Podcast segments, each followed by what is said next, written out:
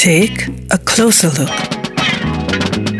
Musiker, Bands und Künstler im Portrait auf 98.3 Superfly.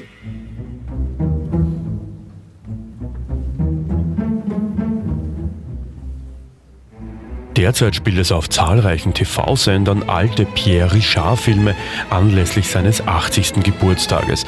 Mich persönlich freut das, bin ich doch mit den Komödien aufgewachsen. Unbeschwertes Filmvergnügen, das ich auch heute noch so empfinde.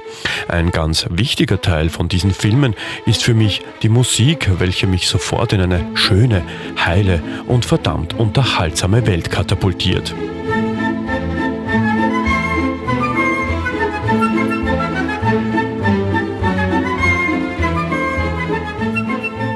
Viele Soundtracks zu Pierre Richard, aber auch Louis de Finesse oder Jean-Paul Belmondo-Filmen stammen aus der Feder des 1940 in Bukarest geborenen rumänischen Komponisten Wladimir Kosma, der mit seiner Musik den Filmen auch einen unvergleichlichen Klang hinterlassen hat.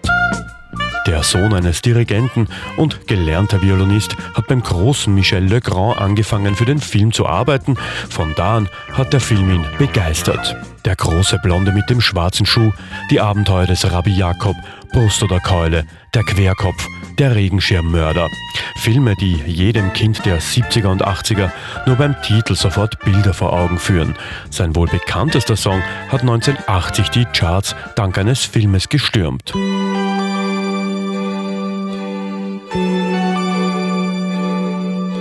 Ja, ich weiß, der Song fügt vielen da draußen Schmerzen zu, aber sind wir uns ehrlich, wie viele haben bei Geburtstagspartys der Mitschüler zu diesem Song versucht, den oder die Angebetete zu überzeugen, dass man der beste Küsser der Welt ist.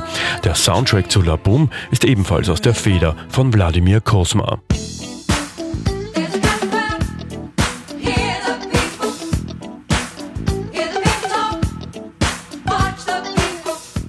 Wladimir Kosma ist auch mit seinen 74 Jahren nicht untätig, obwohl er seine Erfolge ganz gut in seinem Haus in Südfrankreich in Ruhe genießt. Dennoch, seine Musik hat uns ein Leben lang begleitet und wird dies weiterhin tun. Seine letzte Arbeit war die für die Oper Marius Effani, die im Jahre 2007 Uraufführung gefeiert hat.